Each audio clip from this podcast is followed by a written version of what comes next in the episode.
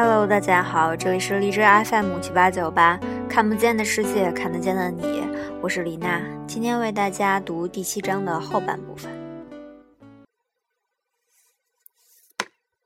由于化学家们长期在隔绝的环境里工作，形成统一用语的速度很慢。直到十九世纪末，H2O2 对于一个化学家来说意味着水，对另外一个化学家来说意味着过氧化氢。C2H2 可以指乙烯，也可以指沼气，几乎没有哪种分子符号在各地是统一的。化学家们还使用各种令人困惑的符号和缩写，常常是自己发明的。瑞典的 J.J. 博采留斯发明了一种非常急需的排列方法，规定元素应当依照其希腊文或者拉丁文名字加以缩写。这就是为什么铁的缩写是 Fe，银的缩写是 Ag，许多别的缩写与英文名字一致，比如说氮、氧和氢。还反映了英语的拉丁语之性质，并不是因为它的地位高，而是为了表示分子里的原子数量。博彩留斯使用了一种上标方法，如 H2O。后来也没有别的特殊理由，大家流行把数字改写为下标，就写在了下面。尽管偶尔有人整理一番，直到十九世纪末，化学在一定程度上仍然处于混乱状态。因此，当俄罗斯圣彼得堡大学的一位模样古怪而又不修边幅的教授跻身于显赫地位的时候，人人都感到高兴。那位教授的名字叫做德米特里·伊万诺维奇·门捷列夫。门捷列夫采用了一种稍稍不同的方法，把每七个元素分成一组。但使用了完全相同的前提。突然之间，这种方法似乎很出色，视角很清晰。由于那些特点周期性重复出现，所以这项发明就叫做周期表。据说门捷列夫是从北美洲的单人排戏获得了灵感，从别处获得了耐心。在那种排戏里面，纸牌按花色排列成横列。按点数排成纵行，它利用一种十分相似的概念，把横列叫做周期，纵行叫做族。上下看，马上可以看出一组关系；左右看，看出另一组关系。具体来说呢，纵列把性质类似的元素放在一起，因此铜的位置在银的上面，银的位置在金的上面。因为它们都具有金属的化学亲和性，而氦、氖和氩处于同一纵行，因为它们都是气体。与此同时，元素按照它们合理的质子数，叫做原子序数，从少到多的排成横列。有关原子的结构和质子的意义，我们将在下一章加以叙述。眼下我们只来认识一下那个排列原则。氢呢，只有一个质子，因此它的原子序数是一。排在表上第一位，铀有九十二个质子，因此快要排到末尾了。它的原子序数是九十二。在这个意义上，正如菲利普·鲍尔指出的，化学实际上只是个数数的问题。还有大量的东西人们不知道或者不懂。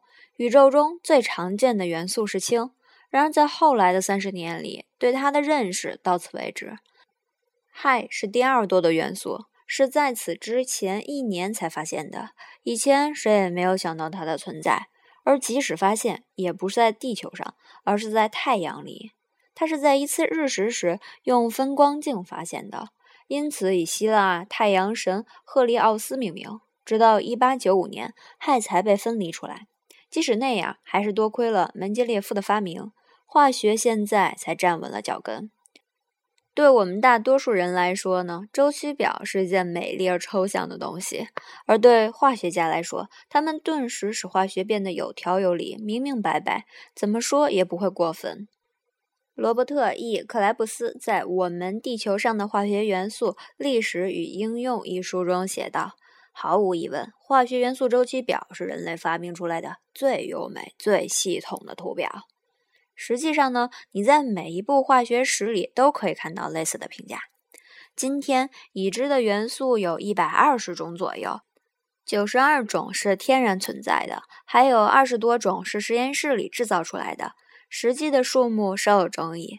那些合成的重元素只能存在百万分之几秒，是不是真的测到了？化学家们有时候意见不一。在门捷列夫时代，已经知道的元素只有六十三种。之所以说他聪明呢，在一定程度上是因为他意识到当时啊已知的还不是全部元素，许多元素还没有发现。它的周期表准确的预言新的元素一旦发现就可以各就各位。顺便说一句，没有人知道元素的数目最多会达到多少。虽然原子量超过一百六十八的任何东西都被认为是纯粹的推测，但是可以肯定，凡是找到的元素都可以利索的纳入门捷列夫那张伟大的图表里。十九世纪给了化学家们最后一个重要的惊喜，这件事始于一八九六年，亨利·贝克勒尔在巴黎不慎把一包油盐放在了抽屉里面包着的感光板上。过了一些时候，当他取出感光板的时候，他吃惊地发现油盐在上面烧了一个印子，犹如感光板曝过了光。油盐在释放某种射线。考虑到这项发现的重要性，贝克勒尔干了一件很古怪的事情。他把这事儿交给了一名研究生来调查。说来运气，这位研究生呢，恰好是一位来自波兰的移民，名字叫做玛丽居里。居里和她的新任丈夫皮埃尔合作，发现有的岩石源源不断地放射出大量的能量，而体积又没有变小，也没有发生可以测到的变化。她和她的丈夫不可能知道的是，下个世纪爱因斯坦做出解释之前，谁也不可能知道的是，岩石在极其有效地把质量转变成能量。玛丽居里把它称之为放射作用。在合作过程中，居里夫妇还发现了两种新的元素：钋和铀。钋以他的祖国波兰命名。一九零三年，居里夫妇和贝克勒尔一起获得了诺贝尔物理学奖。（括弧一九一一年，玛丽居里又获得了诺贝尔化学奖。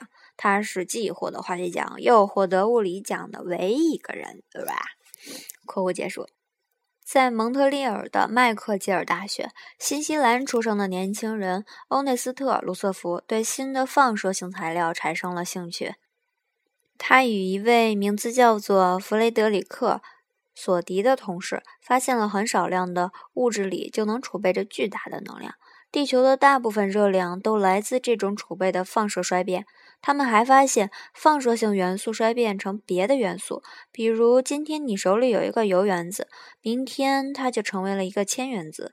这的确是非同寻常的，这是地地道道的炼金术。过去谁也没有想到这样的事儿会自然而然的发生。卢瑟福向来是个实用主义，第一个从中看到了宝贵的实用价值。他注意。他注意到，无论哪种放射物质，其一半衰变成其他元素的时间总是一样的，著名的半衰期。这种稳定而又可靠的衰变速度可以用作一种时钟。只要计算出一种物质现在有多少放射量，以多快的速度衰变，你就可以推算出它的年龄。他测试了一块沥青铀矿石，铀的主要矿石，发现它已经有七亿年。比大多数人认为的地球的年龄还要古老。一九零四年春，卢瑟福来到伦敦，给英国皇家科学研究所开了一个讲座。该研究所是伦福德伯爵创建的，只有一百五十年的历史。虽然在那些卷起袖子准备大干一场的维多利亚时代末期的人看来，那个抹白粉、戴假发的时代已经显得那么遥远。卢瑟福准备讲的是关于他新发现的放射现象的蜕变理论。作为讲课内容的一部分，他拿出了那块沥青铀矿石。卢瑟福很机灵地指出，因为年迈的开尔文在场，虽然不总是全醒着，开尔文本人呢曾经说过，要是发现某种别的热源，他的计算结果会被推翻。卢瑟福已经发现那种别的热源，多亏了放射现象，可以算出地球很可能。不言而喻的就是，要比开尔文最终计算出的结果两千四百万年古老得多。听到卢瑟福怀着敬意的陈述，开尔文面露喜色，但实际上无动于衷。他拒不接受那个修改的数字，直到临终那一天，还认为自己算出的地球年龄是对科学最有眼光、最重要的贡献，要比他在热力学方面的成果重要的多。与大多数科学革命一样，卢瑟福的新发现没有受到普遍的欢迎。都柏林的约翰·乔利到二十世纪三十年代还竭力认为地球的年龄不超过八千九百万年，坚持到死也没有改变。别的人开始担心，卢瑟福现在说的时间是不是太长了点儿？但是，即使利用放射性测定年代法及后来所谓的衰变计算法，也要等几十年后，我们才得出地球的真正年龄，大约是在十亿年以内。科学家已经走上正轨，但仍然任重道远。开尔文死于一九零七年，德米特里·门捷列夫也在那年去世。和开尔文一样，他的累累成果将流芳百世，但他的晚年生活显然不大平静。随着人越来越老，门捷列夫变得越来越古怪。他拒不承认放射现象、电子以及许多别的新鲜东西的存在，也越来越难以相处。在最后的几十年里，无论在欧洲什么地方，他大多数怒气冲冲地退出实验室和课堂。一九五五年，第一百零一号元素被命名为门，作为对他的纪念，非常恰当。保罗·斯塔拉森认为，它是一种不稳定的元素。当然，放射性现象实际上不停地发生，以谁也估计不到的方式发生着。二十世纪初，皮埃尔·居里出现放射病的明显症状，骨头里隐隐作痛，经常有不舒服的感觉。那些症状本来肯定会不断加剧，但是我们永远也无法确切的知道，因为他一九零六年在巴黎过马路时被马车撞死了。玛丽居里在余生干得很出色。一九一四年，帮助建立了著名的巴黎大学铀研究所。尽管他两次获得了诺贝尔奖，但他从来没有当选过科学院院士。在很大程度上，这是因为皮尔死了以后，他跟一位有妻室的物理学家发生了暧昧关系。他的行为如此不检点，连法国人都觉得丢脸，至少掌管科学院的老头们觉得很丢脸。当然，这件事儿也许跟本书不相干了。在很长的时间里，人们认为任何像放射性这样拥有很大能量的现象肯定是可以派上用场的。有好几年的时间里，牙膏和通便器的制造商在自己的产品里放入了有放射性的土。至少到二十世纪二十年代，纽约州芬格湖地区的格伦泉宾馆。呃，肯定还有别的什么宾馆，还骄傲的以其放射性矿泉的疗效作为自己的特色。直到一九三八年才禁止在消费品里放入放射性物质。到这个时候，对居里夫人来说已经为时太晚。她一九三四年死于白血病。事实上，放射性危害性极大，持续的时间极长。即使到了现在，他的文献甚至他的烹饪书还是很危险的。他实验室里的图书保存在铅皮衬里的箱子里，谁想看这些书都得穿上保护服。多亏第一代原子科学家的献身精神和不惧高度危险的工作，二十世纪初的人们越来越清楚，地球毫无疑问是很古老的。虽然科学界还要付出半个世纪的努力，才能很有把握地说出它有多么古老。与此同时，科学很快要进入一个新的时代——原子时代。本章结束。嗯，结束之后还要再说几个小事情。第一个，和大家介绍一个软件，我觉得还挺好的，它的名字叫做微习惯，在 App Store 里面就可以查到。嗯，特别好玩儿，它里面会提到很多种有趣儿的习惯和，比如说啊，秋季必备的习惯，改变自己的。还有减肥瘦身啊，养生保养、生活方式，好好学习等等，大家可以选择一下自己的习惯，然后每天嗯给它盯一下，就是你完成了就可以打个勾，特别有意思。然后大家也可以和我成为好友，我的名字叫 Sivona，就是淘宝计划里面唱那个 S I V O N A，然后。嗯，我这里签到的有晒太阳，每天深蹲三十次，吃早饭，然后散步十分钟，喝一杯柠檬水，捏耳朵三分钟，各种各种，啊，就是一个好玩的软件，又能让自己每天的时间安排的好一点，有规律，有规律一点，然后健康一些。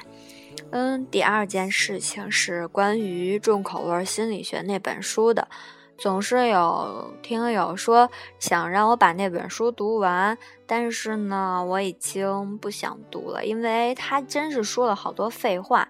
平时给大家读的时候，我都是节选的，有一些都删除了。但是呢，嗯，既然有人想要呢，就把我这里这本书送出去。嗯，大家可以转发本章到微博艾特我，呃，我可能会挑选一个，或者是第几名吧，就送出。然后还有，哦。还有听友也是自己录电台的，就是总是想问我怎么录才能没有杂音。其实我真的没什么技巧，我也特别懒的一个懒蛋。嗯，就是我不会把它录好再去电脑上修整什么的，我就直接用耳机。但是我每次录的时候都会把头发梳起来，然后。呃，话筒呢一定要手拿着，在耳在嘴旁边，不会碰到别的地方，而且距离要基本不能变的这种。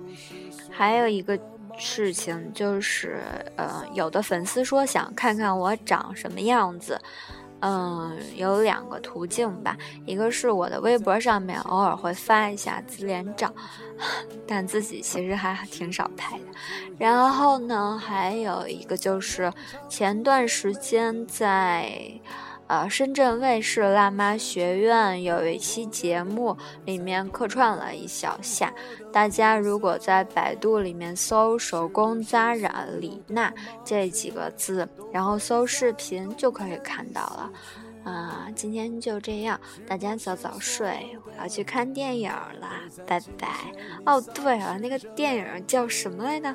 叫《星际什么什么》，啊，也是粉丝推荐给我的，说特别适合咱们这个电台，我也觉得特别有意思，所以大家有空也可以去看一下。就最近的电影排行榜吧，评分也挺高的。好了，不扯了，晚安。